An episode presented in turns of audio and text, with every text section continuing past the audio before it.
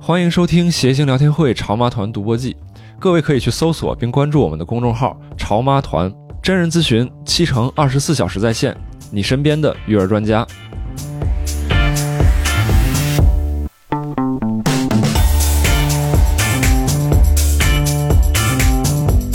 闲聊这期的主题是聊职场。正式开始录之前，问几个简单的背景小调查的。您是什么自由职业？那要拉仇恨了啊！我老板，你话太多了，你 你就直接说就行了。老板，啊老板抽油烟机公司的 您是什么公司的？什么类型公司的老板？方便透露吗？制造业，哎呦我天，制造这可厉害！哎呦我的制造业这可厉害！你是没听过制造业仨字吗？你这，哎呦，制造业，这对，因为在我们一般说制造业，这就是一个很宏观的产业了。哎，这样吧，你您您您怎么称呼？李总，李总，那个 谁的？李总，你给几个线索，我们四个猜一猜，好不好？不是再再说就涉及到商业机密了，就是你们需要赞助嘛？说到赞助你们私聊吧，好吧？不是，这就就是这个您这个工作很敏感吗？很敏感吗？企业行业很敏感吗，行业很敏感吗？行业不算敏感，人敏感。哦，您本人很敏感，对对，是这意思。李总，你，我这么多年我可没见过这样的，我 我有，哎，这么多年我我们三个领导都坐不住了。我就这么多场，咱们下来，我觉得咱们最敏感那个观众应该是花粉过敏那人吧？啊！我的第一次见观众说我很敏感，我告诉对，你们我是个敏感的人，你们最好小心一点，be careful。你是个水瓶座，对不对？你 这个厉害了，这一会儿你给你，我想拿那个识图软件照一下他，我看看 百度一下吧，你百度一下，你百度一下李总。哎，那李总不是跟你随口说的吧？我随口说的，李总，李总，您怎么称呼李总？一会儿你别别别，你这样，他既然呃免贵姓李，免贵李 Maggie 嘛，Maggie 李，我知道。一会儿好好聊，热场环节差不多了，大家互相也了解今天观众的构成，然后我们就正式开始，好吧？好，欢迎诸位来到今天的喜庆聊天会，我是今天主持人毛东毛书记。然后我们今天的主播有周奇墨、郝宇，还有特邀嘉宾东东锵老师。哎呀，太荣幸了，太荣幸了，太荣幸，请到东东锵老师参加我们这期节目。东东锵老师，您说荣不荣幸？呃，太荣幸了，太荣幸了！哎呀，我天，能能让别人这么荣幸，我太荣幸了。你有什么想不开的参加这个？不知道，因为我特别愿意跟郝宇一块儿出现。这么说，真是不吹捧的说，东东锵老师一直是我梦中情人这还不吹捧吗？啊！东东锵老师是无数的青年人的，应该说是意见领袖吧？曾经那些对年成人偶像是我的成人偶像，成人偶像，你成年礼那跟你梦中情人差不多我说。真是东东锵老师，就是应该是指引了一代人年轻人就是前进的道路。呃，不止一代吧，可能。总之吧，这一期这个东请来东东锵老师共同给咱们指点一下关于职场上的一些经，就是一些一些方向，我觉得真是对咱们青年人广大青年肯定大有裨益。对我们广大青年大有裨益是的，是的，是的，我都替你，我都替你们开心。真是真是，希望东东锵老师这期为我们传经送宝，哎，好吧，大家拭目以待，好吧这词。儿就不像一青年人的词儿了。客套话差不多了，然后我先先跟诸位主播简单，咱们咱们先聊一下啊。行，今天聊职场，然后能不能分享分享你们的职场经历？咱们简单分享一下，好吧？齐墨，你你的职场经历大概是啥？我职场经历太单薄了，原来就是做过三年老师嘛，啊，然后毕业之后直接就做英语老师了。对，差不多吧嗯，就短暂的做了做了三年的老师，然后后来就慢慢的就开始做单口。其实我的经历很单纯，哎，不单纯，说实话，齐墨三年呢，人生中有几个三年？啊、你这意思我浪费了是吧？之后又三年，三年，三年，你在三年那三年里面，你得过什么技术职称没有？这公司有没有得过什么呃岗位技能小能手、啊？我们当时是获得了一个什么华北地区团队赛第一名，你看这还是有建树啊啊你们公司这业务都能干到华北以外去，这说明不光这公司还是很大的。你看华北地区，那你当时这业务怎么样呢？我基本属于垫底儿的吧，在里面。领导领导不器重你吗？领导哎，领导还真的对我挺好的，因为我当时曾经有一次想提离职，啊，然后就后来领导就找我谈，就没走成。然后用的最重要的、最主要的条件就是给我加了个薪，那就挺好、啊然后就没走成。对咱俩多少？钱让你把你留住了？加了百分之四十，差不多。那也就是四十块钱。四十块钱，那真是 你说的四十块钱 你对我们行业还挺了解的，感觉。So、uh, you are an English teacher. 对，How's your Eng？别你。什么玩意儿？别别，就是我的别多聊了，真没啥可聊的。然后这个强总介绍，强总确实是我们几个里面应该是职业经历阅历职业经历最丰富的我职场。我我不是阅历嗯，但是我确实是我我不同于你们这些文化界的混子，我我是 我是真的正正经经的上过好多年班的，嗯 就是我一直在上班，就是嗯而且待过各种各样的企业，从世界排名前多少位的那种超大的大外企，然后到更自由一点的广告公司，还自己跟别人也自己开过小公司。在几个行业里边都待过吧，反正我一直是一正经上班的人。我唯一我觉得我的职业经历有一点不同的是我，我经历过很多著名的老板，你网红老板，经历过很多著名的老板，李总是吧？李总，没有李总、呃没有李总那么著名跟敏感。对，哎呀，那这很就比如说我，我曾经有半年的时间，我的直属老板是罗永浩，哦，是吧？嗯这还是挺挺著名的、挺挺特别的老板。当年在锤子，吧对。我们有一个演员六兽嘛，啊，对，我我俩当时是同事，嗯。啊我俩当时是同事。对，你看，就一念之差，连东东锵老师已经成就了今天的事业，而六兽老师呢，今天不知去向了，已经。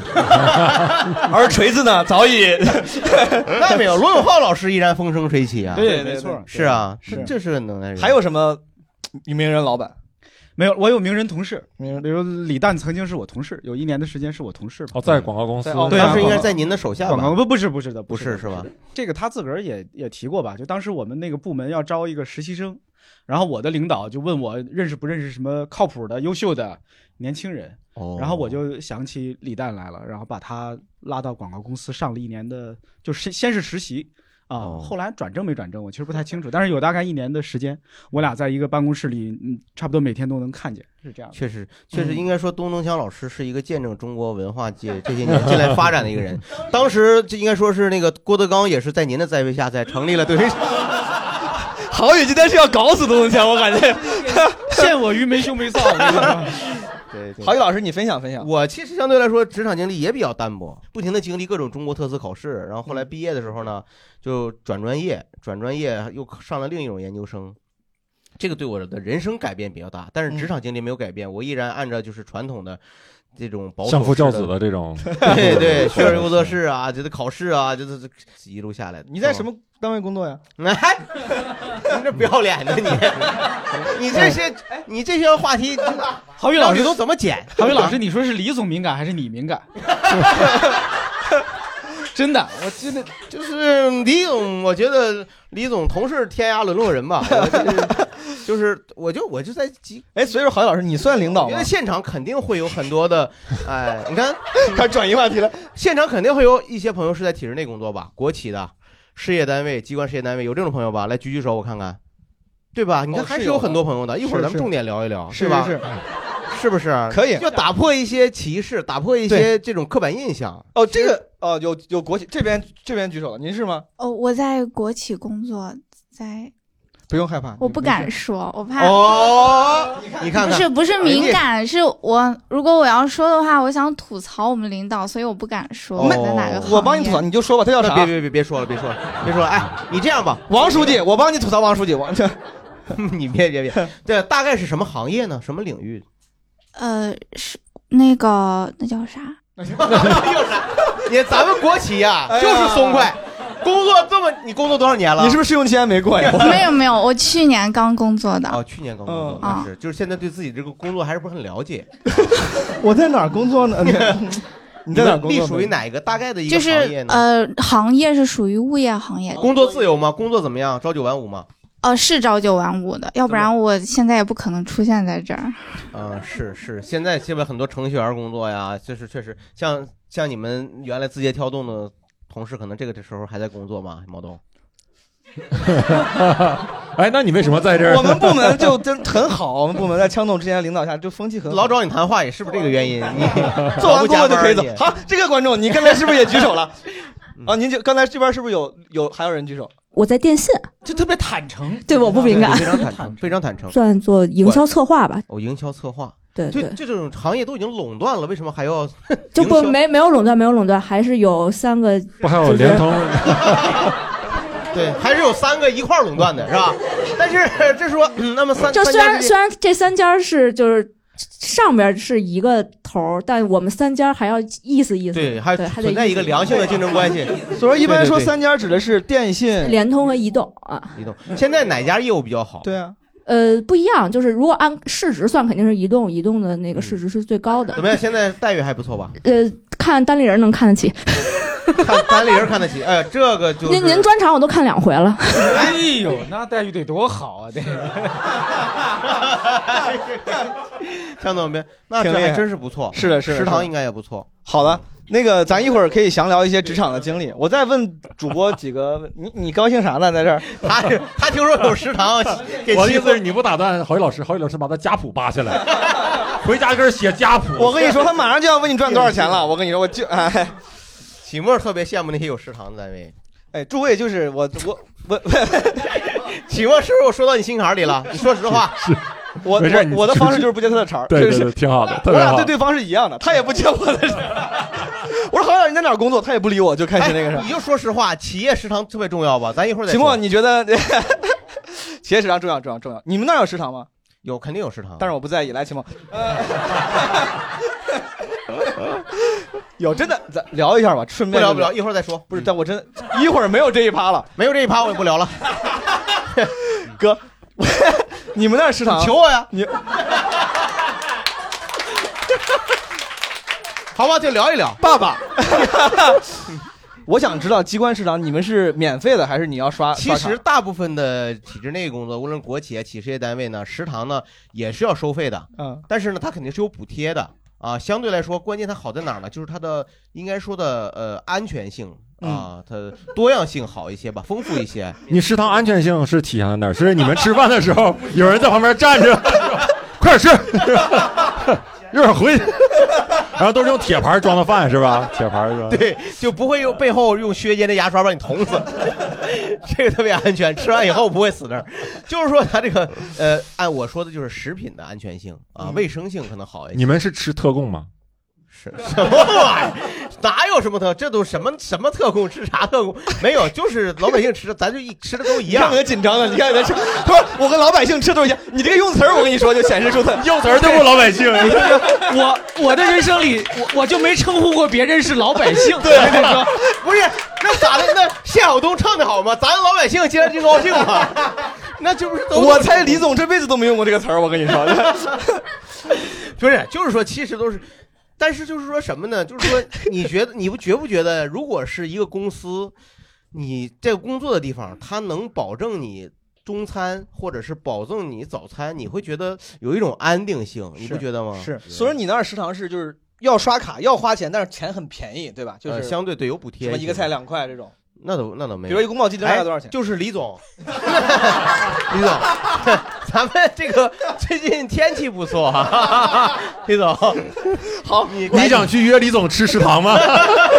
我特别想去李总公司吃一吃，真的就是就是再再让再问观众啊，我朋友们，我一会儿会问一些你们职场里面的有意思的事儿，想吐槽的事儿，对吧？但是在那之前，我最后一个问题问几位主播，就是在你们的职业经历里面，能不能分享就是你觉得最后悔的决定，或者是最庆幸的决定，对吧？没我也是刚听这个问题现想的，嗯，因为本来一一说有什么做过什么后悔的决定，其实脑子涌现出无数件小事儿来，嗯，但是都不太好说哈，因为因为太蠢了。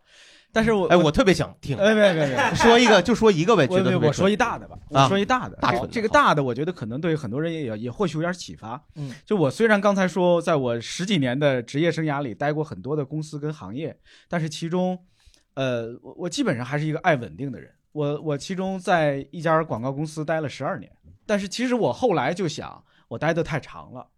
不能因为那家公司我待着很舒服、很喜欢，跟同事在一块儿很愉快，嗯那个工作就干那么长时间，因为那其实已经变成了一个温柔乡舒适圈儿，就嗯你就沉醉在那里头了。可是我们人类最终的目标，我们共产主义实现的不就是为了实现一个让大家都舒适啊，按劳所需，每个人都能够非常舒适的生活吗？你看，就是所有呃要逃出去的舒适圈儿，都嗯是因为它其实还不够舒适。啊，还不够足够舒适。你也许能能找到一种更更让你满足的舒适，就好像一个小朋友天天嗯坐在家里躺在沙发上吃糖刷手机，那也很好啊，对他来说很舒适啊。是但实际上他他这个第一是不可不可持续的，不可持续。第二其实是影响他看到更高级的、更好的舒适明白。明白我就是那么想的，就是我后来想，再好的工作也许也不该太沉迷在那里头，或者或者太喜欢。嗯嗯，所以就辞职了。呃，对啊，就就所以这就是你刚才说的一个特别蠢的决定。啊，不是啊，这待的 这是你还后悔了还是没有待的时间长是不应该的，应该哦应该早辞，多看看，多换换，尤其是年轻的时候，明白了，是吧？那你说到什么时候能，就是真的能能在一个公司长久的可以待下去？是到一定到一定的人生阶段，到一定的年龄，还是到折腾不动了到一定的行业，还是怎么着？不是，其实我觉得人就永远不该停下来。我觉得就不就永远，只要你还能折腾得动，就是世界上有一种鸟是没有脚的，是那个 对，有一只没有鸟的小爪，是吧？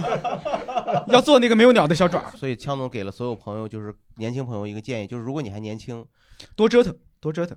对，嗯就是如果你对职场有任何不满，我们我猜我们一会儿会谈到很多对职场的不满，不满就特别简单，就就就离职吗？赶紧换。对啊，就是在今天这个经济下行这么严重情况，鼓励青年人这样，他们不会让他们死吗？你俩是这意识意识形态的突然开始发生冲突？就是说 怎么这话来回说呢？怎么啊？真的觉得被拽回去了呢？对，没关系，那是一会儿咱们一会儿再聊会带好会通过大家的感受。情况有没有要分享的？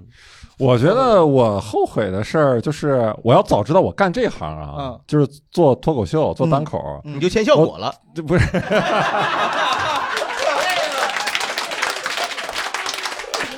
果然你发现没有？我我没好没好意思说这么直白，我是要 我是要从一个从从根儿上从委婉的去说。本来秦墨现在说单口的时候，都都是先说脱口秀，说脱口秀啊，单口的时候 用的已经开始那个啥了，越来越大众化。就是，我就我就没有必要读大学，甚至 我感觉我就是读个高中，对，读个高中差不多就完了。我觉得你这不能我觉得你不像是那种，我不能说反制，但是你不像是会说这就不，我觉得大，我觉得我在大学收获没有那么大。我觉得我其他的收获可以通过我自学去完成。你看多看书啊，你多上网看看东西，都都可以。你按照自己的兴趣爱好去琢磨一个领域，比你比你去上那些泛泛的课，然后我觉得更有收获。然后，而且我觉得。不是你们想想说啥？啊，就是我感觉我们这个节目啊，如果先给一些年轻朋友听啊，光自己第二天找领导辞职去了，又了给一些不上学了青年朋友再上再读的在校学，听完以后退学了，我说脱口秀去，我要成为第二个周奇墨。你一会儿讲讲离婚的事儿来。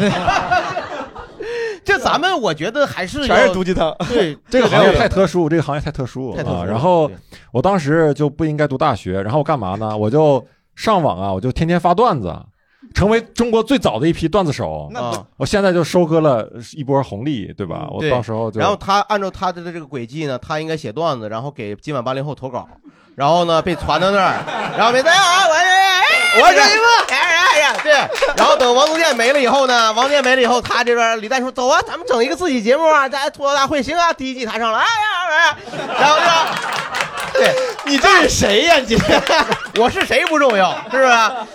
周奇墨是谁很重要。最后周奇墨，周奇墨那就不用参加第三季了，第三季干啥？他就就无冕之王了，是不是？周建国，对呀、就是，而且他会他会非常那什么，对，就是跑完了那奇墨，这是你不是我咱们这就是假设嘛，就是假设设嘛 what if 啊嘛对嗯，what if 是一种是一种喜剧手法，对对，嗯就是你觉得是很有可能就是这种，好，对。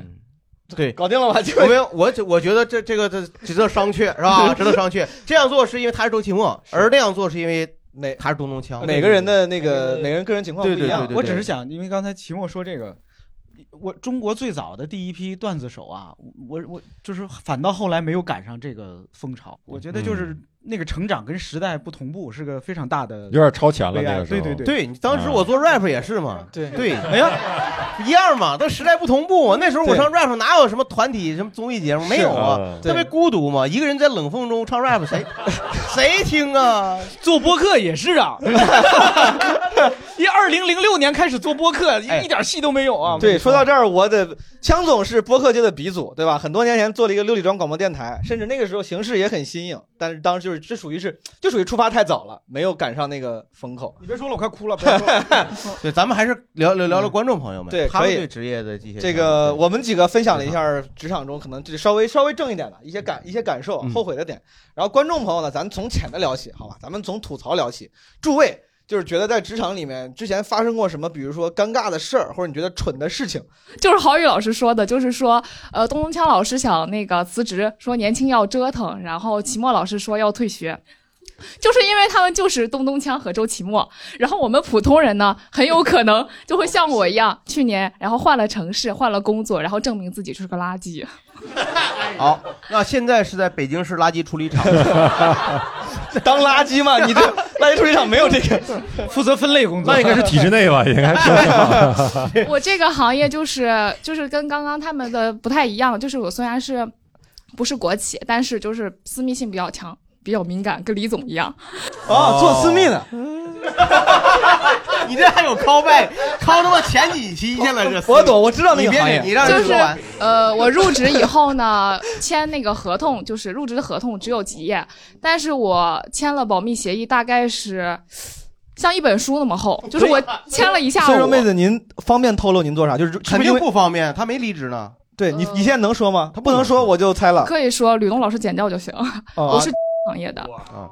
李总，你说你牛什么？你觉得？哎，我坐这儿没有，这个没关系。就是说呢，就是他实际上是在一些有关保密行业的一些企业工作。对好，接着说。我是那个单位，然后我是作为涉密人员。这些就不用说了。呃对对对，就是你非要说给吕东添加任务，就像一个电视剧里，我是间谍啊！我跟你说，我是涉密人员。你就是说这个啊，咱们再来说，哎，接这个观众呢，他其实就是一个涉密的工作。对，接着说涉密的工作。对，然后我想吐槽就是我这份工作就是涉密的范围非常广，像出国什么都受限，然后我的护照也是要收上去的。你是来到这个工作岗位以后，发现自己是垃圾？对就是我经常审视我的工作内容，我就觉得我这个工作是一个小学生就能干的事儿。那这不是不是你的工作，大部分工作都是这样的。那所以 对，然后我不是承担了很重要的涉密的责任吗？嗯，然后我就审视我的工作，我就觉得哪一项是就是特别重要的，发现没有。不是小学生嘴没有你严，是吧？我有点理解他那个感受，就是小学生的内容，就是就感觉你上小学，老师教你的乘法表，然后告诉你千万不要告诉别人。对。然后你天天看那个乘法表，你就觉得这有啥不能告诉别人的？对我每天都沉浸在这种困惑里面，然后我怀疑，我说是不是我的工作内容我还没有完全掌握？为什么？是不是有武林秘籍？这里面能没有？对，我就觉得是不是有什么秘籍我还没发现？然后重新审视我整个办公场所和我的工作内容，最后发现。我可能就真的是 还没有我跟。我跟你讲，你这种保密工作让我想起什么？想起机场的摆渡车。嗯机场的摆渡车只要有停的标志，它一定得停。对，可能方圆多几百米，完全一个人都没有，他也得停。对这个保密工作就是这样，就是你明明知道没有什么可保密的，但是因为有这个规定在，你就必须得保密，按照规矩来对，按照规矩来。这是一个规矩吧？对对，所以说你在职场里面最大的吐槽是，就是你其实你后悔这次跳槽，是这意思吗？你说你跳槽之后呃感觉自己是个垃圾，所以说你不 不是就是你的这个跳槽是你后悔吗？还是怎么着？呃，这是一方面吧，还有一个问题就是，我觉得我承担了这么大的涉密的责任，但是我每个月的工作里面有一部分工资是津贴，就是保密的津贴，只有两百块。你作为一个保密人员，真的太容易说保密这个词你作为一个保密人员，真的不是很保密。我我觉得那两百块钱都给多了。对我跟你说，你这个活干的不太好。来到了一个流量这么大的一个节目现场，哎，我是保密工作的啊，我跟你说，你说会不会是他瞧不起我们这个节目？我就是看中了闲聊，可能没有那么大的流量，所以才来了。好，所以说一个是觉得这个跳槽这件事情可能有一些后悔，一个是工资不够高，是这能我能这么理解吗？对。哦，你实际上是离开了原来城市，现在在北京工作。对，你之前在实际上海。目的是为了来北京，我觉得你是为了来北京生活吧。呃，不是吧？也是，就是当时觉得就是领导和同事太傻叉了，觉得原来那些人太傻叉了。对，来到了一个呢不那么傻叉的单位。对，跳出了火坑，然后你原发现自己来在什跳进了？么工单位？原来在民航业，在机场，在机场？什么哪个机场？原来干摆渡车的，是 就是说停就要停。真是开摆渡车的啊！我天，这你是你是哪儿？之前在什么地方以？后咱你别在念大学学算命是对的。我之前在机场，那让听众你们，我跟你说，有人骂你们是傻叉。没有没有，本来就是在漂，现在又来北漂。对哦，一直在漂。在职业经历里面，在不同的城市里面这样漂，会有啥烦困困扰吗？会有漂泊感吗？对于、呃，我觉得可能就是对我这种一直来飘的人来说，而且没有扎下根来说，在哪儿飘都是飘。好，你只要能习惯就行，因为以你这个保密的程度，估计很快就就要离。我就是确认一下，你能接受？对呀，没事儿，开玩笑，开玩笑。啊没事儿。我我觉得你还不错，挺好的。我以为你特别惨呢，又离职了，还不错，干的挺好的。对啊，加油啊！好，来接着。好嘞，好嘞，这边我最想吐槽的是那个，呃，我毕业第一家单位也也是国企，今天全是国企，咱他妈是国国企吐槽大会会不会全剪掉？咱这期节目没了。不是，是因为这样，因为他可能是因为很多朋友是国企啊，他才有嗯时间来参加咱们这个节目。是，您确实是高级黑来您接着说 嗯您讲，他最值得吐槽一件事就是他会他承诺给那个外地户口呃外地户口的人解决北京户口，然后给外地户口的解决北京户口，只要你来北京，我就给你个驻马店户口，就解决外地户口，是这意思吗？试着咱们做做缩句儿练习，好不好？咱们这，所以说其实是给外地人一个北京户口。对对对对，啊但是呢，他是北北京户口，他但户口上不是你的名儿是吧？给别人一个。户口，他私底下要让你那个保证在这儿工作多少多少年。年，对对对对对，嗯。但是他也不跟你签在合同里，就让你写一个那个保证书，保证书，其实没有什么卵用。没有。你你如果想离职，其实他从法律意义上没法约束你。你钻了他的空子。呃，我是北京，感觉你是个翻译，你每一句都要翻译。他是北京人，他是北京人，我就是看不惯这个他这个，所以你就要进入他，然后羞辱他，离开，一年离开，你不用给我户口，干到四年半的时候，北京的，对，干到四年半，老子不干了。不是你这个，虽然吐槽了半天妹子，你吐槽这个是个啥呢？就是他的户口，你吐吐槽是这个户，就是办户口这个，就是他私底下他私底下跟你约定，但是并没有嗯不能拿到台面上说，就他不是一个呃其实，在很多的体制内行业，这个是正常的，就是说你应该有一个服务期。然后我就考，我就是为了这个户口，我帮到的你这个单位里，然后我只干半年一年，我试用期一过，我马上离职，去枪总他们公司了，对吧？他真有这种人拿着北京户口，我们不要人品这么差的年轻人。但你不知道啊，你不知道啊，你怎么看他的人品？就是看户口。哎，你们公司不招北京人你？的你的你的户口是哪儿来的？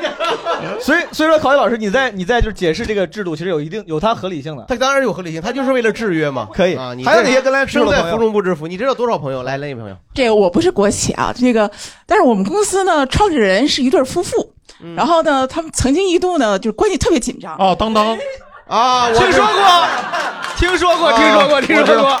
啊可以是不是可以可以是不是那个紧跟时事热点手手速特别的那个公司呢？哎，这个呃不是那是啊不是那个个是啊这这公司它的总部不在北京，所以他们关系特别紧张。我们这些在外地分公司的人其实也不是特别了解。嗯但是有一次去总部开会，然后讨论项目。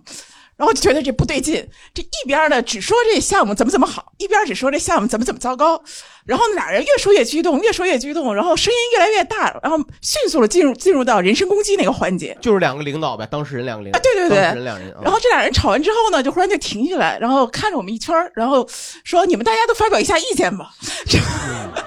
然后看了看我说：“你先说。哎呀，啊，当时我就是瞬时的就就觉得一口吐一口血想吐出来，这是这这怎么说呀？这个说家和万事兴啊，这是不是？这何必呢？所以说您这您是个房地产公司吗？这是个啊，不是不是，也不是啊。你就别猜了，我我还想 我还想想说啊，是这种夫妻店，这一旦是两口子，所以你吐槽的是这个这个老板之间关系造成了这些困困扰，是吧？对啊，你说他们俩吵完了之后让我们发表意见，对呀、你当时还是怎么说的？对呀、哎呀，我当时就都快结巴了，这个、嗯。就是我当时就说我啊，阿爸，赵赵四，哎。这这其实差不多，我就说了，你们说的都很有道理，我需要再研究研究。对呀、我觉得有这个本事，在职场可以走遍天下。对呀。您这几句话很很专业呀。对呀、啊第一，他撇开责任了，对吧？对。他其实这个情况我其实不了解，但是两他有肯定两个领导的意见都有道理，得有道理对吧？辩证的看呢啊，他有道理在哪儿，他有道理在哪儿，所以我们得慎重的看啊。那么江总，你对这个问题怎么看？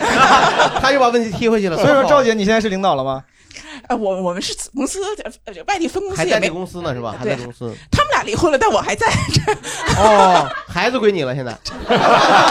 孩子你在，你还在啊？这是 好，挺好，真是挺好。好，咱刚才还有举手的朋友吗？后面那后面戴帽子的朋友好戴帽子的，枪总喜欢这个。呃，那个我我是广告行业啊，也是乙方，吐槽一下我们法务同事。呃，然后法务同事对哎对对这个有意思您说说呃，吐槽一下法务同事，我是我们是商务方，就是做做业务跟谈客户的。呃，我们法务同事老给我们改合同，呃，一些关键性的那个点，我觉得呃修改是是没有问题的，但是老对一些特别细小的地方去做修改。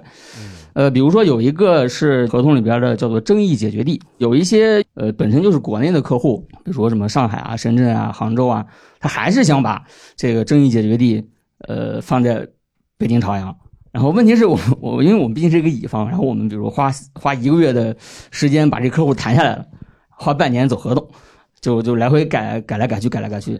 呃后来有一次，我给你插句话啊，哎，你们你们你们公司是不是在朝阳区？呃，对对对对，所以把这个争议解决地改到朝阳区地方的法院，对你们公司是有利的呀。对对对，是是有利的。所以你觉得这不合理吗？呃不，就是呃，你是认识他们法务是吧？早已生气了，你这个你作为一个法务，这是一个最基本的，就是说我受雇于你们公司，我肯定尽量把这个为你的条款为你好考虑。你一打官司，那边伦敦客户，咱公司全上伦敦打，差旅你管呢？是不是？嗯对，所以说哥们儿，你你主要吐槽法务同事，他你是呃，吐槽到哪儿呢？然后接下来一个是，确实我们法务在这块儿很专业啊。接下来有一个是，对等等，对，完了，专业了这个点就完了吗？你是 所以你的吐槽是他们怎么那么专业？太专业了，这帮人。今天是你法务老板在这儿吗？你就在这儿，确实确实他们很专业，但是因为就是我们法务是考虑的风险问题嘛，我们考虑的是能不能把这个客户合作成功，对吧？因为如果改来改去的，客户就不耐烦了。嗯。后来有一次就是还是改这个争议解决地，也要改到北京朝阳，我一看这是哪儿啊？客户是北京海淀的，他说这不行，我就寻思，那你干脆在北京朝阳到北京海淀建一道墙，就得了。就是谁说不行？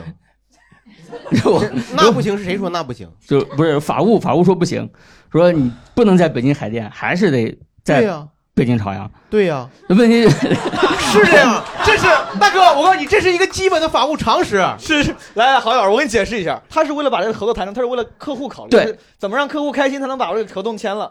但是我觉得你们法务应该来今天来录这个节目吐槽你，说我们公司有些商务啊胳膊肘往外拐，我这这真是的都不知道怎么想的，我跟是不是？这个你就是把个人利益凌驾在公司利益之上。实际上主要主要我们毕竟还是一个还是一个乙方，我、啊那你们只能听甲方的吗？对，我们一定要听甲方，要不然那你别签了，那有海淀的跟我签。，这个，所以这哥们儿，我感觉是意思是这个法务他的这个考虑的出发点和你的目标是有点冲突的，让你的这个谈合作有点有个更多的艰难，对吧？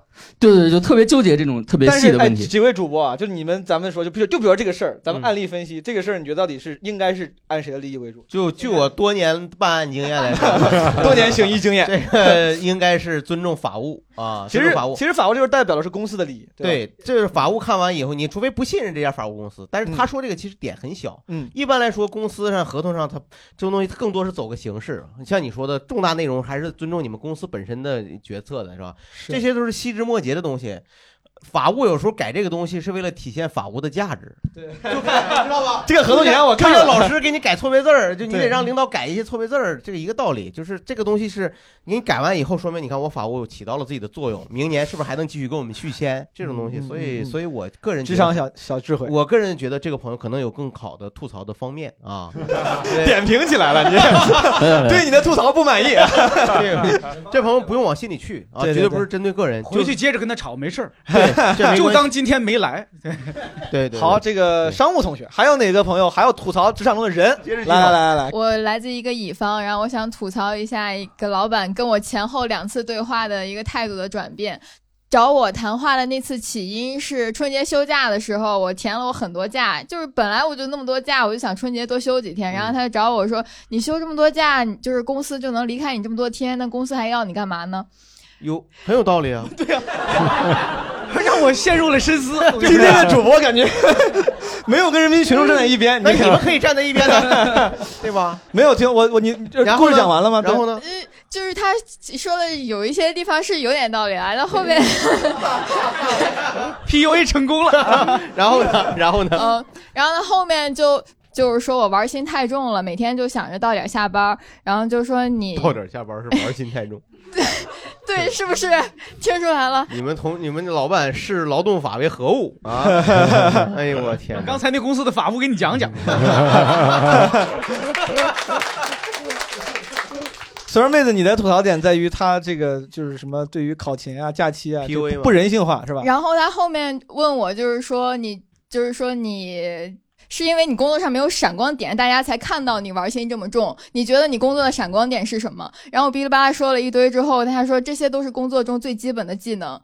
就是反正那次谈话就是让我内心受到了打击。我这种人要我就骂街了。要是有要是有人这么说，你继续往下说。然后还在这家公司吗？现在嗯，我还在呢。还在。嗯 PU 真的是真是 PUA 成功了，我啊感觉。那然然呃那确实这个对自尊心也是很大的伤害啊。对，然后隔了几个月嘛，然后我们组其实就是流动率最近还挺大的。最近的我们公司就开始做那个 review，就呃绩效考核，然后就每个人就是啊是啊 呃每个人就是聊天儿什么的，我就是抱着很大的决心又去跟他单独聊，他就是会问你。之之后自己的成长计划，说你想从领导这里得到什么样的帮助，然后我就直说了，我说我想知道我的闪光点是什么，哦，厉害厉害。但我当时说的肯定没有这么直白，我就说你告诉我哪里可以改进，我就是哪里再多努力一下，嗯变相的问他我的闪光点是什么。结果他说你虽然没有什么长板，但是我觉得你没有短板，非常适合现在这个工作。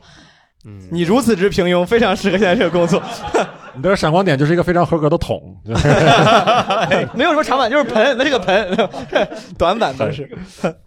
哎我我我想跟那个这位姑娘分享一个我们老年人才有的人生经验，嗯就是凡是想干涉你个人生活方式的单位和领导，万物和他接近，就能走赶紧走。哎，对。本来我本来要说今天枪总第一次来做嘉宾，我说我会挤兑他，但这个方我我还是我得夸一夸，就是他之前在我们那个部门有一个我觉得领导身上需要具备的点，他老跟我们说，事儿做完了早点下班，对吧，枪总？他老说是事儿做完早点下班，每天晚上十二点的时候都跟你们事儿做完呢，早点下班哈，别在公司耗着等饭，好不好？早点回去。他是不会像有些领导就说，就像有些公司就是所谓内卷，大家没事儿干，但都要比着加班，没人早走。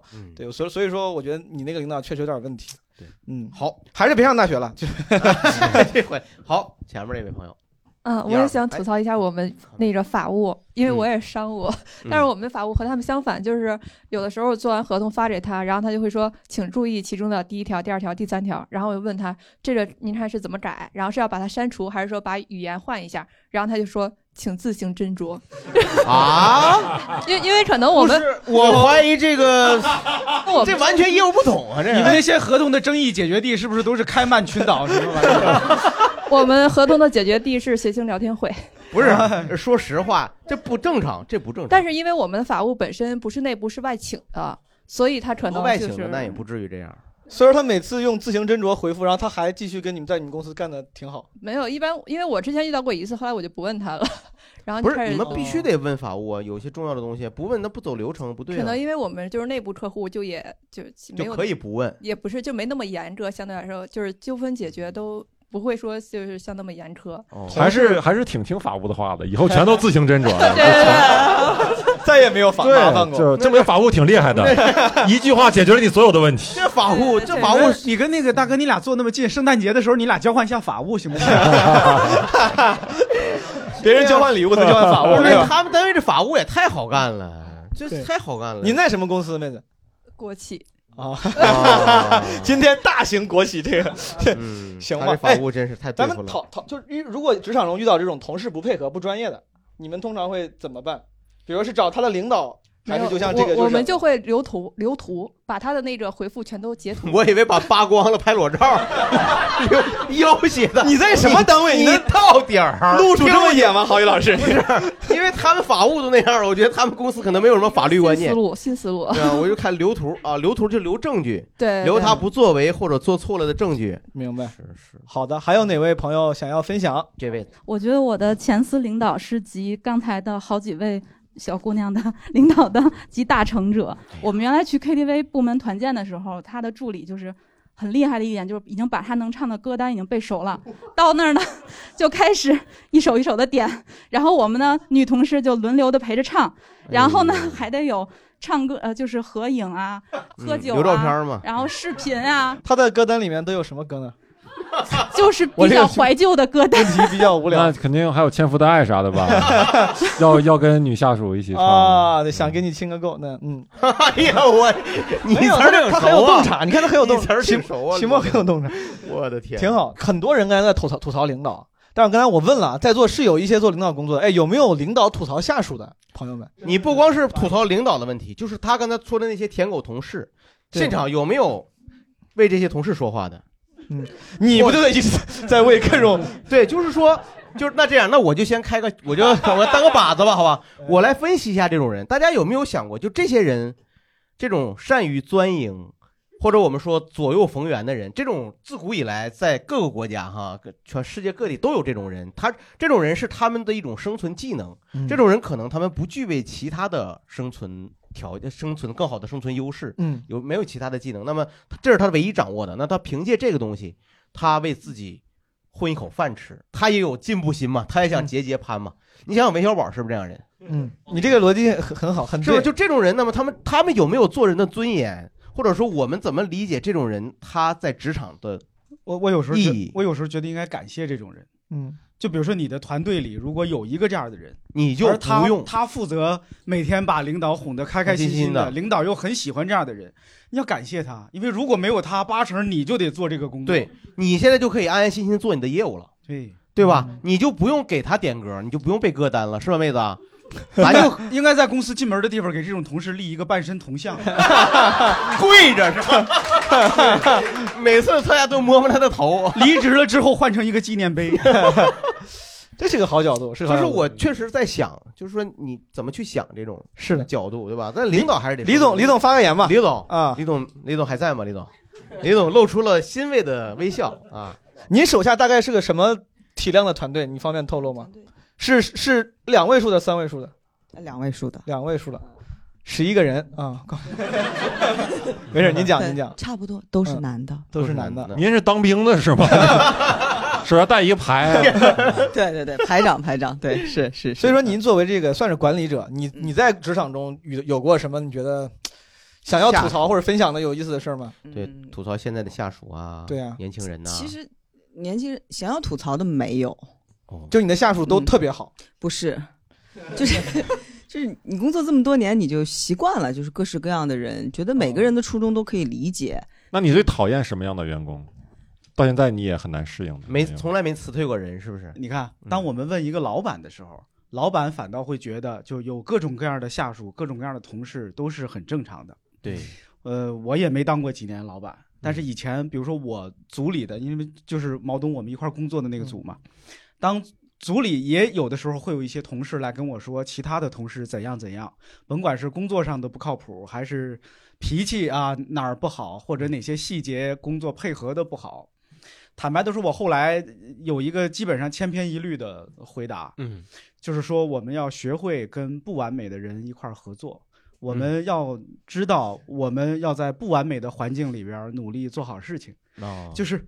我何德何能？你何德何能？身边一堆完美的人围着你呢，对吧？然后就也跟这个同志说说，以后你不要老跟我告发下报告，是吧是是，你会不会跟他说？没有，我但是我觉得，说实话，就刚才我说的这个道理，嗯大家如果能想明白这件事情，对对整个人生也许都会有帮助的。那这个同事，这个下属说完以后，他说：“那江总，那我就把你茶杯里这尿给你倒了。” 我也告，我跟他说也没事他这事儿干挺全呀你是 给肖总这里尿尿也不是啥大不了的事儿，我原谅你，是不是啊？我 那那同事说：“对我给你倒了，我去今天晚上有专场，我去演出了。”真是这真的，就是我猜那些身家几十亿的，是吧？领那些老板，他身边也不能有一群完美的人吧？是他可能天天背背地里也骂街，也咬牙，也也恨吧？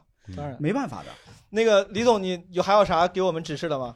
没没有什么其他，我就我还是说啊，还有嗯各位女同事啊，就真的就职场上权力是一剂春药，男女都一样。这句话很熟悉，但您男女都一样，能不能解释一下？不，我特别想听李总说说为什么男女都一样。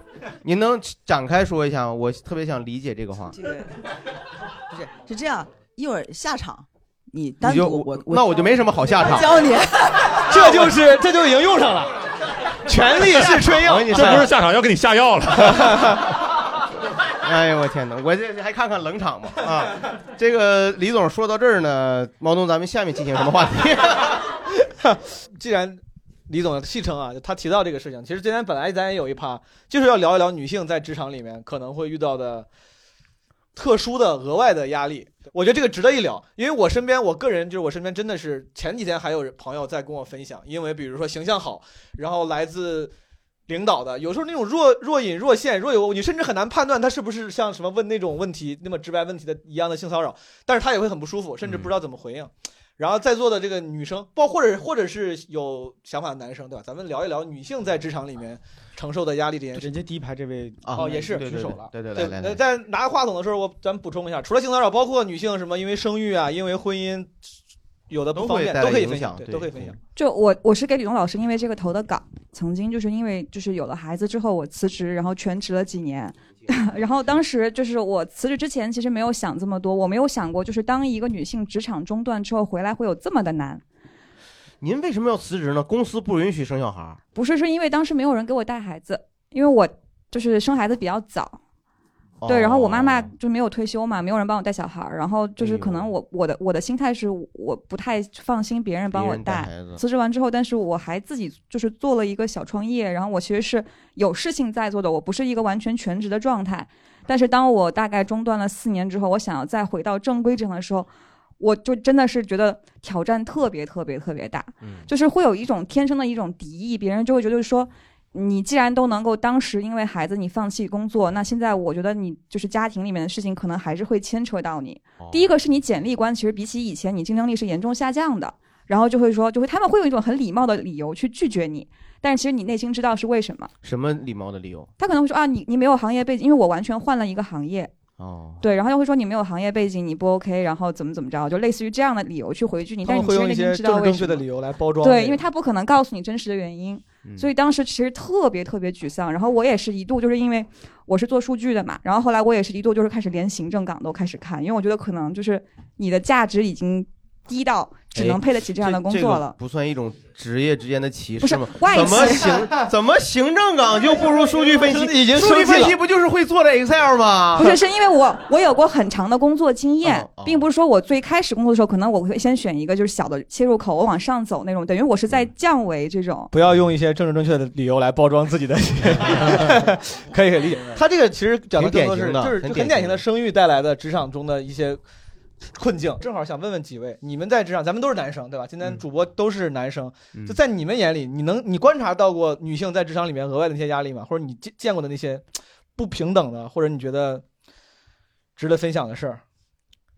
好友，在你的单位里面会有这种情况吗？我们这边男女已经平等了啊，对对对，挺到位先先走一步是吧对对对，因为先平等，让一部分人先平等起来确实很平等，我觉得是很平等的。好，啊，既然是生育啊，什么都能 做到。对 东东锵老师呢？我我呢，真的是非常客观的说，不是那个假话。我我历来待过的这些单位，还真的都属于三观很正的、风气很好的单位，这是我个人的幸运。强总，我问一下，就你身边的那些女领导，她们结婚了吗？有孩子了吗？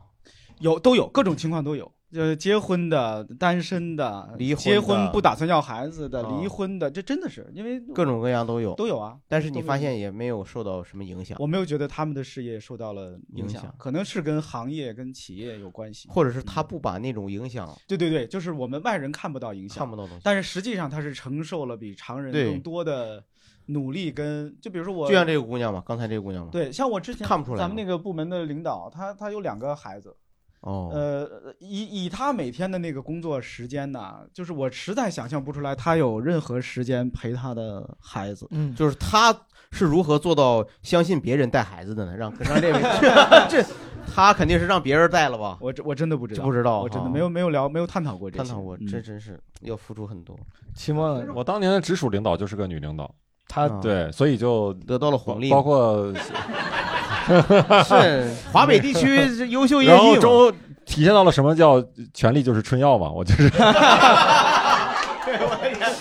我其实刚才枪总说我们那个大领导啊，我完全不介意被他潜规则，我觉得那个很有。哎，你啥？你真的，这这这这真的真的，我枪总，你刚才刚说完，咱们这公司员工都三观很正，你看这叭叭打脸，这孩子你说，一会儿就是，你看我我我不能就是。我猜他这么说哈，有一部分原因是那些女性虽然是呃在公司担任很高的职务，承担很多的职责，然后呢自己还有家庭有孩子，但是她每天出现在别人面前的时候，她的姿态、她的妆容、她的气质是非常好的。嗯嗯你听我说，这这背后一定就是比男的可可费事儿多了。是的，付出他每天得早起床多长时间？可能包括当时对，包括当时我就是那个朋友说，可能被男领导进行不恰当言语沟通的时候，他不知道怎么回应。我还跟他一块儿讨论，我说这个地方啊，其实可以这么说这么说，说不定能解决这个问题。但我后来就觉得，其实本不应该让你陷入这种需要去习得新技能的这个情况，对吧？啊，你说本不应该，对，本不应该。那不因为那些臭男人嘛，是吧？对所以期末 那当时又是怎么用这种春药？就是 就是聊完了吗？刚才还是好这个打岔过去了，还是好这一口口。对我就是没没听明白，那然后呢？当时比较有感触的一点呢，就是我有一次提离职的时候呢，其实他不光是说通过加薪，就是那次离职呢，离职他就是我第一次见到就是离职了，然后那个你的直属领导就流流泪。他还他还挺感到很惋惜，他说你你走了，然后觉得，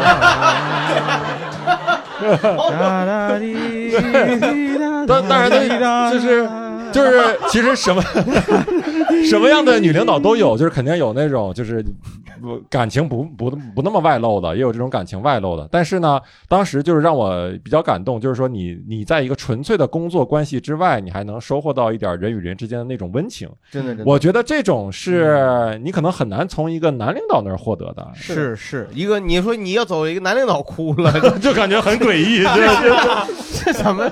领导说你踩我脚了，确实是有一点不好理。但是哎，说实话，我这题外话，在你看你现在起码，我们今天获得了这么大的成绩啊，有没有在小孩跟谁说呢说 说你啊，我现在个人访谈嘛，哎，你有没有啊？那个吕领导还有没有联系方式了？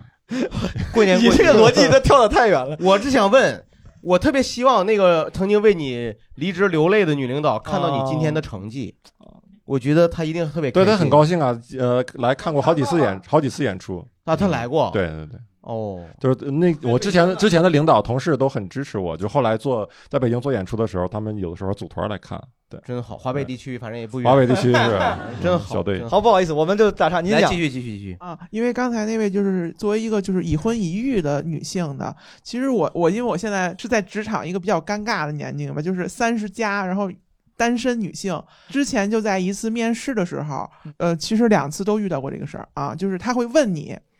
呃，为什么单身啊？然后以后有没有那个结婚的打算？然后甚至在问完这一系列以后，我已经交了那个体检的那个报告了，然后呢，让我去做了一个就是是否怀孕的那么一个检查。哎呦，我天啊！哎呦，这个企业，那后来是不是就直接面？对，肯定我没去，因为我没去那个地儿嘛，就是觉得，我我觉我是觉得我受到了打一岔，我听过一个更过分的啊，就是我我我其实为了来这期节目，我提前在微博上我我问了一下大家，你们看到过什么职场里的奇葩的事件？我印象中有一个网友回复是说，当时他们公司有一个怀孕的女同事，然后老板为了比如说让她继续在这儿工作，还是让她别耽误工作什么之类的，就想办法挤兑她，给她更大的压力，想让她流产。啊！我我我这对我来说是闻所未闻的故事，就是我天哪哦，这天像宫斗剧里才有的，对像是啊甄嬛传太吓人了什么工作值得这样？就这个老板就那女的后来是离职了吧？不是因为人家也只说到这儿，我没有、啊对我没有不知道更详细的故事，太吓人了。嗯，嗯，您讲完了吧？您继续。这种就是单身，可能也会成为。就是他们反正对对对，就是我觉得我是不是单身，这是我个人的隐私的问题。他们问到这一步，我觉得是挺受到有点侮辱的那种感觉。是，这就是社会他就刻板印象就就干扰嘛，这个就好像经常女生不高兴，如果男生上来就说，哎，你是不是来大姨妈了？这其实本身也是就是让人不快的，就是带刻板印象的一个传统观念里确实有一种观念，就是正常人到了年龄了就应该结婚。嗯，那你不结婚是不正常。不止他就我的理解啊，就很是不是多公司会在意你是不是单身，是因为如果你是一个单身女性，那按道理说你接下来几年就有可能面临结婚生育，对对对你可就可能影响工作。就这种挑选这种标准，不止对单身的人士是有歧视的，对于我们已婚的人也是一种歧视。因为你凭什么就默认我会一辈子给你卖命，我就不能出去什么休息几年来个 gap year 来 gap year 就是可能休息一年的意思。啊，就你越来越懂闲聊了，强总，你可以说。不应该是 rest 啊，学得很快。Vacation 是吧？他对我们就是啊，你你结婚了，好嘞，你就一辈子在这儿卖命对，其实这有我多说一句，可能是一个双向的。他结婚的人，他会觉得你可能会为了家庭分心；嗯。而没结婚的人，他会觉得你以后面临着结婚生子，会耽误很多正常的工作时间。还是婚姻是祸害，人类就不应该结婚，对这个不应该上大学，不应该结婚，这是这是我觉得人类就应该有的样子，不应该让真的。好了好了，对吧？还有没有别的女生、女性朋友，或者或者男性朋友，对，想聊这个女性话题的？来，男性朋友聊女性话题多尴尬呀。也可以的。嗯，您讲。就是女同事之间的恶意，就是真的就会更深，尤其是女领导，就是有时候女领导就入职的时候一定要看她的那个穿衣打扮，或者还有就是有的时候她会非常忌讳她手下的人可能就是穿的衣服比他更好，或者是打扮的比他更好。而且我们有那个之前有朋友，他他领导因为特别矮嘛，就一米五五嗯，他就不允许他手下的人穿高跟鞋或者是怎么着，就嗯必须穿这个平底鞋这种。明白？您觉得这个很过分是不是？没觉得过分，就是就是我感觉很奇葩，我你可以，你不用怕他。我跟你说，你我 你可以说过分。我我我确实觉得很奇葩，就是就是我个人觉得这个涉及到一个你这个公司里他的一个公司文化，就是他是不是一个要求一个等级森存在一个等级森严这么一种文化的公司。如果你说这是个女领导，她很重视外表哈、穿衣，我在想就是说，如果是一个男领导，那么如果是他的手下穿的都比他好，是吧？这个老板穿的是一人爽三枪，那个底下人穿的是耐克、穿秋衣上班啊，就外面不不 套个外套吗？就穿个个三枪秋衣就去。我举了个例子嘛，来来来，我这个例子比你这好。男领导就不该用衣服来比了，对，就得用发型来比。发型嘛，对，大家呀，这个帽子往下一摘，真的很凉快哇！强总不妨你也凉快凉快，你不不不，你看，我可能是我我个人对这个问题想的比较多哈。你看，大家我们看那个日本那个幕府时代的那些电影，那些日本的武武士为什么都把中间剃秃，只留后边一个小辫儿或者两边儿？一定是我猜的啊，猜的啊，一定是我一猜的定是当时的非常高阶的武士和将军那些资深的老武士将军们下令，你们不许那么长的头发，我看着生气，对是吧？干脆咱都一样，有道理。你们那么多不合适，你这把 日本幕府给研究透了，哇！这 幕府时代被你给研究透了。猜的啊，猜的啊，有点意思。但是我觉得这个妹子，她她说这个事儿，这个事情单独本身啊，可能它是有有有合理性的，但我觉得背后确实还挺有意思的，就是因为女性领导她更懂女性嘛，但是一方面会体现为当他心眼儿好的时候，会体现为对你的理解。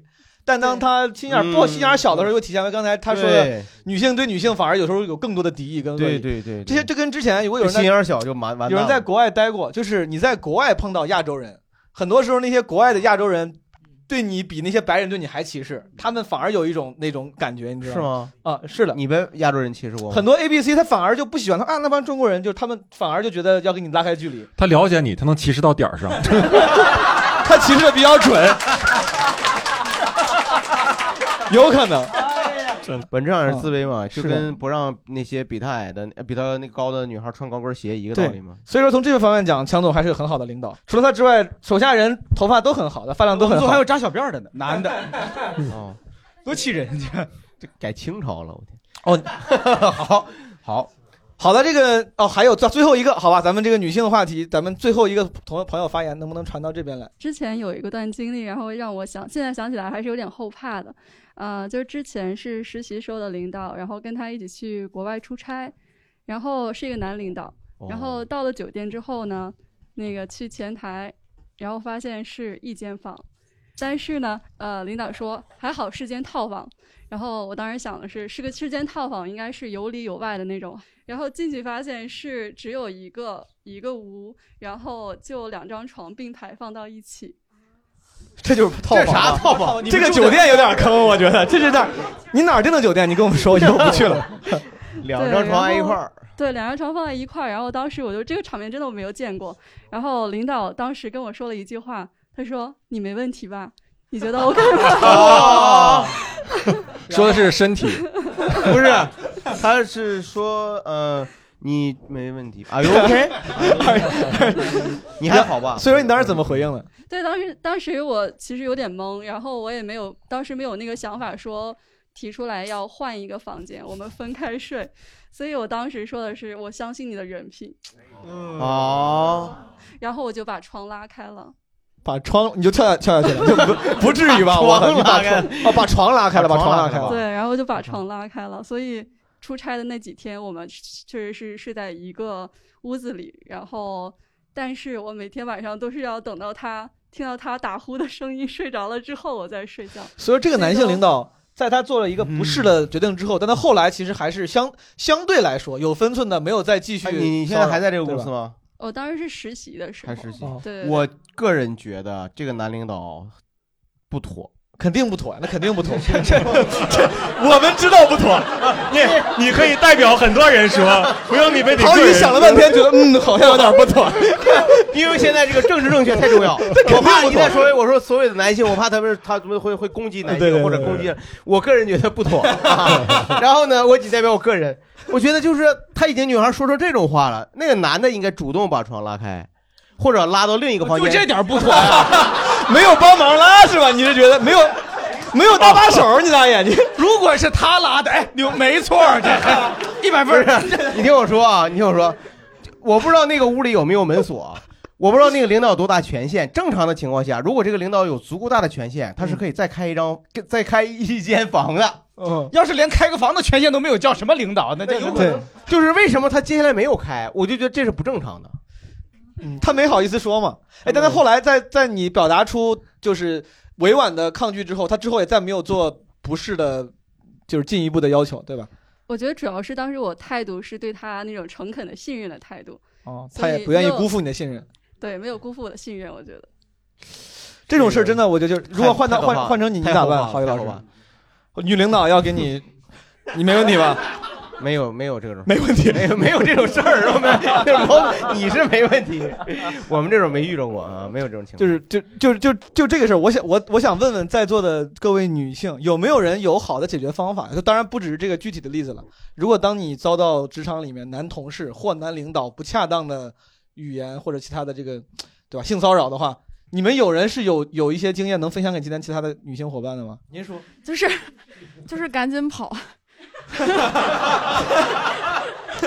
这跟我最早的建议是一样的。对对对，就是我就是东东锵老师说的，年轻的时候使劲折腾，我工作七年换了六份工作，所以说你的跳槽是因为遭遇到了这些职场性骚扰类似的这种对你刚才呃，只有那一份工作是就有一份是在就你说在互联网公司是吧？呃对。然后你的反应就是辞职走，不跟你呃，首先我我跟这位姐姐她那个环境不太一样，嗯是因为呃他那边是同事都认为领导做的不对，但是我这边是只有我认为领导做的不对，我还有甚至一些女同事是往领导身上贴的那种状态。嗯，对，这个事儿，这个事儿很重要。嗯就是当一个机构之内只有个别一些人有这些不好的、不应该的行为，那这个机构其实是有个纠错能力的。对比如说像您说的那个，酒桌上所有人都觉得领导那样有点过了，大家一打圆场，这事儿也就过去了。过去可能以后这样的事儿也不会再发生了。对，但是如果这个机构里边这件事情已经变成一个文化，变成一个大家都默默认的、接受的，还所有人都觉得没有什么不正常的事儿，赶紧跑，一天也不要待，赶紧跑，不值得，任何一个工作也不值得受这个委屈。对我有一个同事，他就很夸张，他替领导挡酒，就比如说领导摆上五杯酒，他就十五秒钟就要把这五杯酒都喝掉。这不是被领导事当时是挡酒啊，这样子的这是有点馋酒的这个。领导给他满上，领导说：“小王，哎，怎么都空了酒杯？我这这我这飞天茅台，我这这啊，小王啊，对，反正也行聊到这儿，我我其实反而反省，我觉得我这个问题问的就不就不好。我说大家有什么小妙招？就这个事情，这件事情不需要妙招，就赶紧跑，就需要你言辞拒绝，对吧不需要想办法要不然就赶紧跑没错没错，不行咱就撤好的啊江湖太险了咱因为咱是时间也也不多，我最后给大家，因为今天你看枪总输出了很多金句，以及真的很有用的职场建议。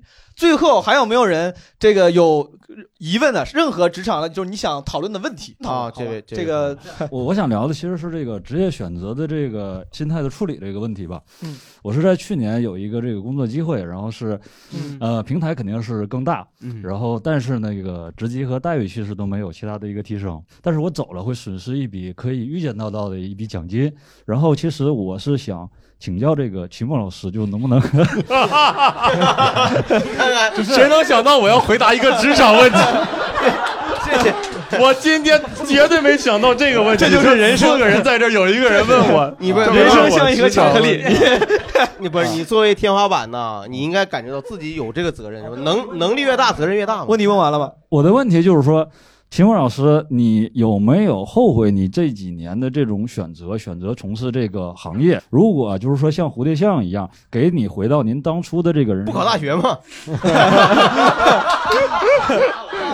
当然，那个是呃开玩笑啊。一会儿咱们倾听秦墨老师的回答。他肯定问的不是现在，现在肯定一点都不后悔。他我觉得这个哥们儿应该问的是，你这么多年里面有没有后悔过？有没有想过、迟疑过？有一时的那种对，当然有。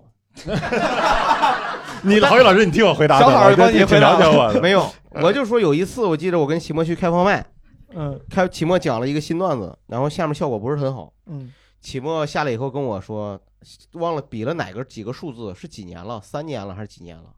就是齐墨说，我你看，就是大概的意思就是几年了，几年了，我这么多年还，我都参加这么多大赛了，还在线下讲这段子，我图啥？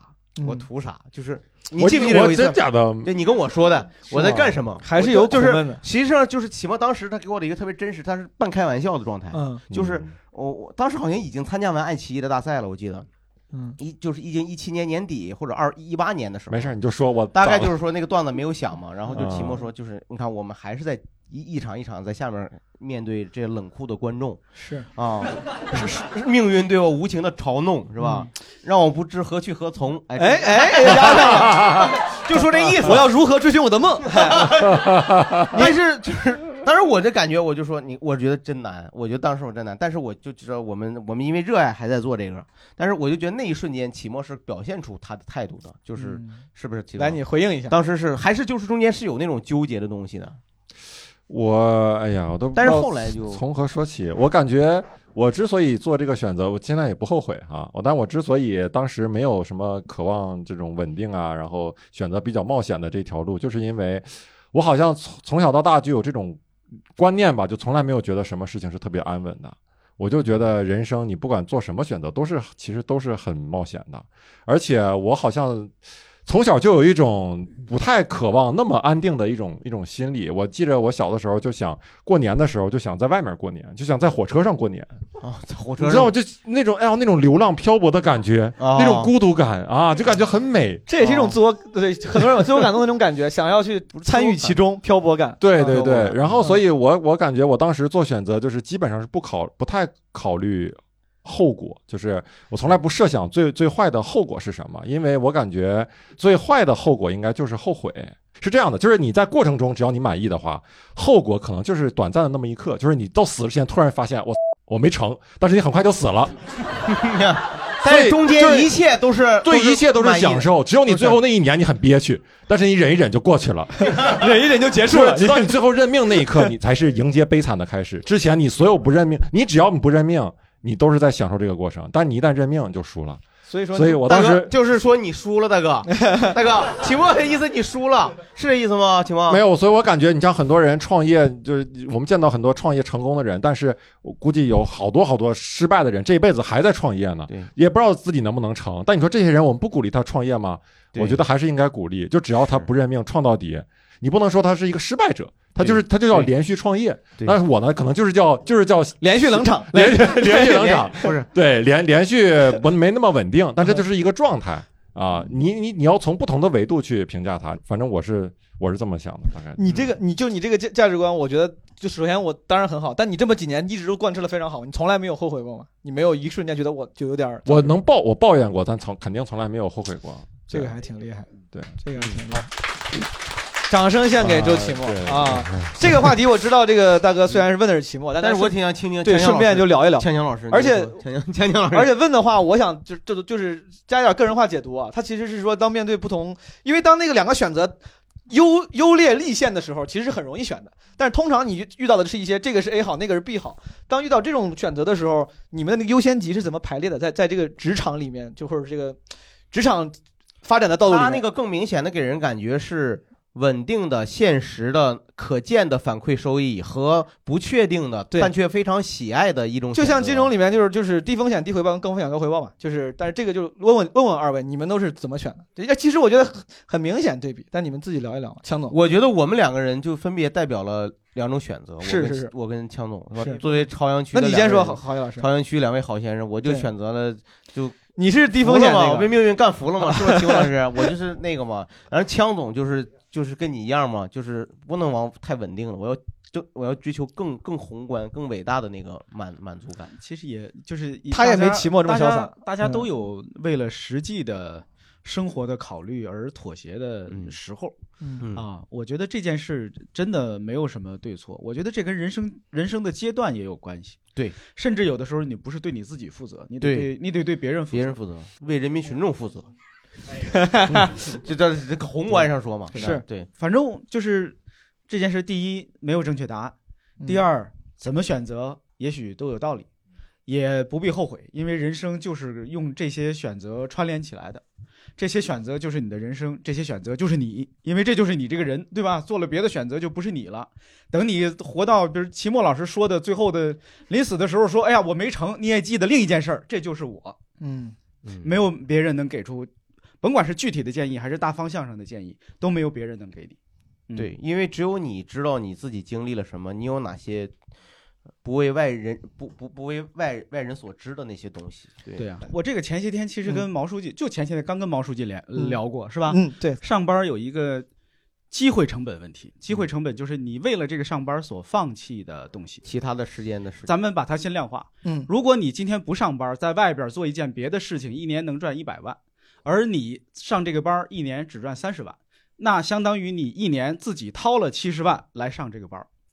对对吧？这个账要这么算。你这说完，好多人要辞职，好多人纷纷点头。其实想想那一百万怎么挣好不好 你这都觉得自己辞职就能赚一帮人100万，一下带入100万了 你自己如果你可以做更有价值价值的事事情就不要做那个没有那么多价价值的值的事情是的，这个对整个社会也是有好处的，对对吧？每个人都应该贡献更多的价值才对，没错给别人。但是会不会存在这样一个问命一个公案一个问题，就是说有相当多的人并不知道自己能做什么有价值的事情。这就是我说的得多折腾嘛，你不折腾是不知道的，而且很多你每天自己想、空想、幻想是是永远不知道。是，而且对于价值，有时候你定义会过于狭隘。比如说刚才这个，你你衡量的是物质价值，对但是我也想过，比如说我我可以辞职出来完全做演出，什么接编编剧的活儿，说不定赚到的跟工资差不多，或者比工资还高。但工资但公司上班可能还能给我提供别的价值，比如说心理情绪的稳定价值，它让我情绪更加稳定，等等等等等等。就是你在分析的时候，就诸位在分析的时候可以综合考虑一下，不只是钱的事情，对吧？嗯，最后咱这时间差不多，最后就用咱那个老问题。之前我那天跟枪总、郝宇老师我们聊过这个问题，用一个小的一个虚拟性的问题来结束今天的这个咱们闲聊三会。这个问题是这样的：如果你得了前列腺炎怎么办？怎么办？好像当时你怎么说的？你这不是刚才一直咱们聊的比较正式吗？对对对是就是是我我给一个小高潮，没错你小高你问 你问问题吧，问问题啊，这个这个这个问题是，如果说所有的工作现在报酬全都一样了，这个世界上所有的工作都是每年给你两千万，打个比方，就给了你一个衣食无忧的价格。这个钱是我随便定的，但是定的比较高，是因为这个价格是衣食无忧，能让你衣食无忧。也就是说，你再也不用为钱去选择某一份工作了，纯靠喜好选的话，你会选什么工作？对吧？之前我跟郝宇老师跟枪总聊过这个，郝宇老师选的是喜剧表演和创作，对对吧？对，枪总选的是舞台艺术的表演和呃舞台艺术的创作，是吧？他那个涵盖更广，因为他对喜剧他喜剧涵盖在他那里面了。对我当时就是选选了个表演和创作，我必须得一个比一个，应该是不要脸的玩意儿。表演和创作，过日子就是表演和创作。你这样这么说，你的人生就是表演和创作。对，然后那个期末期末呢，这种我应该去教英语吧？我觉得 那是吗？还找当年那个女领导去，忘不了女领导。你没忘了他，你当时初心还在呢，是不是？我说你终于不用可以给我加薪了，我也在这儿干了。对，真是不是？秦墨是开玩笑的，开玩笑的，真真真是你想会会继续干单口演员，对还是干现在的吧？就是你等于说你现在就干着一个自己最想干的事情。对啊，对，啊，咱们咱们四个里只有他现在正在做干着一个自己最想干的事情，咱们选的职业都跟自己干的职业不太一样。朋友们，有人有人有人对这个问题有有答案吗？咱们就是说或者给自己的答案愿意跟我们分享一下吗？就如果你可以重来重新选择一次，所有的工作报酬一样的话，你会选一个什么工作？孙玉，千万别说在家不工作啊！对，千万别说不工作啊，特别好。孙玉刚刚辞职，他刚刚现在是对我三月一号刚刚辞职，就是因为我做单口的收入跟我原来上班几乎差不多的情况下，我选择了说单口。就是其实他那个不，如果两千万的话，咱其实降一点，降到够生活成本的情况下，嗯只要够活儿就会说单口。哦，发没发现这么想的都是单口喜剧演员？发没发现？发现了吗？这也都很也很浪漫。对我就不信了。再做一个自己喜欢的事我就不信了。刚才拼床那个，我得问我从小就有一个很想做的工作，就是那种收发室的看门大爷的工作。哦，收发室的大爷对，就每天坐在那儿，然后收一收信，然后把他们放到那个框框里，然后所以说你有了这个钱之后，你要先做个变性手术，先当大爷，然后再去。他想当个 哎呦，我天！找那种招女的的就可以。招招女招女的哎真的想做一个我真不知道女性的职业天花板是收发室的大爷。确实有点难，确实确实，他就是因为从无论是从性别啊，对他的能力要求啊，各个方面，确实女性一般就是年轻女性，确实都不太适合做收发室工作。我也 确实是，确实。那你 你，能或者告诉我？或或者是就是那种护林员儿，就是一个人守着一大片森林的那种工作，哦然后每天就去看一看种树。啊，对对对，如果说这个护林员这他那住的地方没有 WiFi 呢，你 OK 吗？对我就想找那种地方，真的呀，就没有 WiFi，没有网。哦对，就一个一个人住那种。挺厉害的。他就想一个人。我感觉年轻但人你是不是还是觉得这种工作清闲选的？你还是没有觉得两千万能带给你什么？对啊我觉得对，你们拿两千万不想装个路由器吗？不是装个网不是吗？不是特别需要和人类交流的那种哦工作，那你可以我告诉你，两千万你怎么比护林工更好的看树？你呀、买个私人飞机，然后天天呢，你的你的飞行员在你前面，他也不跟你交流，你就坐在飞机里啊，透过那个窗子看看下面的树，你觉得哪儿好，你说把我放下来，然后下面马上联系给你建机场，用那一千万给你建机场，然后你落在那儿，你就这走一走，然后走，再接着往下走，那那就你觉得是不是好一点？那只能够降落两次，一千万建一个机场，世界上有一种鸟是没有脚的。就反正类似的吧，我觉得。明白明白，这是一个淡薄的朋友，这边还有也有朋友，这位朋友，今左边天这个这个朋友将为我们今天画上一个圆满的记号，让我们拭目以待。好，压力上来了，朋友。如果我要两千万的话，我就把单立人买了。然后 你太天真了，单立人现在的估值都不止两千万。你现在确实不是太天，真了我想知道你买了以后干啥？改成什么？有让然后让就可以不谁坐腿上？用买票，然后去看所有的演出。让天天给你演出啊？对，问题是你给我，你给我们两千，我也有两千万呢，我也，单立人加起来好几亿了，就是啊，就是说他是表现了一个美好的期望。这个姑娘是开玩笑，出了个梗，没有回答。你想回答我们的真正真正的问题吗？他希望单立人好。对，对我真的是希望单立人好，谢谢，嗯，感谢谢感谢谢谢谢谢谢。那咱们最后收个尾吧，朋友们，这个职场问题，大家这个首先遇到的问题也很多，但是确实作为一个你根本就离不开的，大多数人在现在以及在相当长可预见的未来，你无法离开这些刚才提到的困扰之类。当然，我们也尽量给出了一些说不定能帮上忙的角度跟结论。呃，最后要上个什么价值呢？来，强总，我早交代好这个任务了，他有准备。呃，有准备，但是其实我想了两种。你说，呃，但是这两种干脆我就都说说，因为都不长。太好了，嗯，第一种呢，其实是一个呃祝愿啊，或者是一个盼望。我特别希望呃这个世界上的每一份工作，各位的每一份工作，都能给大家足够的尊重、信任、自由、快乐和成就感。这个好像离离那个核心价值观还差几个。来，接着说，这句话有后半截儿，这后半截儿呃如果没有很多很多钱也是可以的。嗯，这特别好。然后呢，第二种结尾的办法其实是一个建议。其实刚才听来听去，好像大家职场的问题很多还是集中在老板和下属之间，对吧？或者说我们的领导和我们自己之间。其实我有一个建议，我我希望所有的领导，如果听我们这个广播节目的有领导的话，呃，要做好那些事儿。其实原则特别简单，就是请领导们拿人当人。嗯，然后呢，也请领导别太拿自己当人。嗯，就是这些。好，哎呦在枪总的发言中，你俩还有啥要说的没有？没有，我求没了人得人，求人得人。本期新闻会圆满落下帷幕，感谢大家，拜拜。感谢收听本期由潮妈团赞助的谐星聊天会。如果你或你身边的朋友是孕妈或宝爸宝妈，记得去关注我们的好朋友潮妈团的微信公众号“潮妈团”，守护宝宝生命最初的一千天。如果你喜欢我们的节目，求转发，求推荐，你的转发推荐是对我们非常大的帮助。如果你听了节目不过瘾呢，欢迎搜索叉叉 LTH 二零二一，也就是谐星聊天会的首字母加上二零二一，叉叉 LTH 二零二一，添加我们的微信小助手，开启群聊。也欢迎关注我们的同名微博以及微信公众号“谐星聊天会”，参与我们的节目抽奖以及获取更多活动信息。最后，我们会不定期制作现场视频，如果你想看，去 B 站搜索“谐星聊天会”就可以看到了。这一季的协聊会每周三晚六点更新，我们不见不散。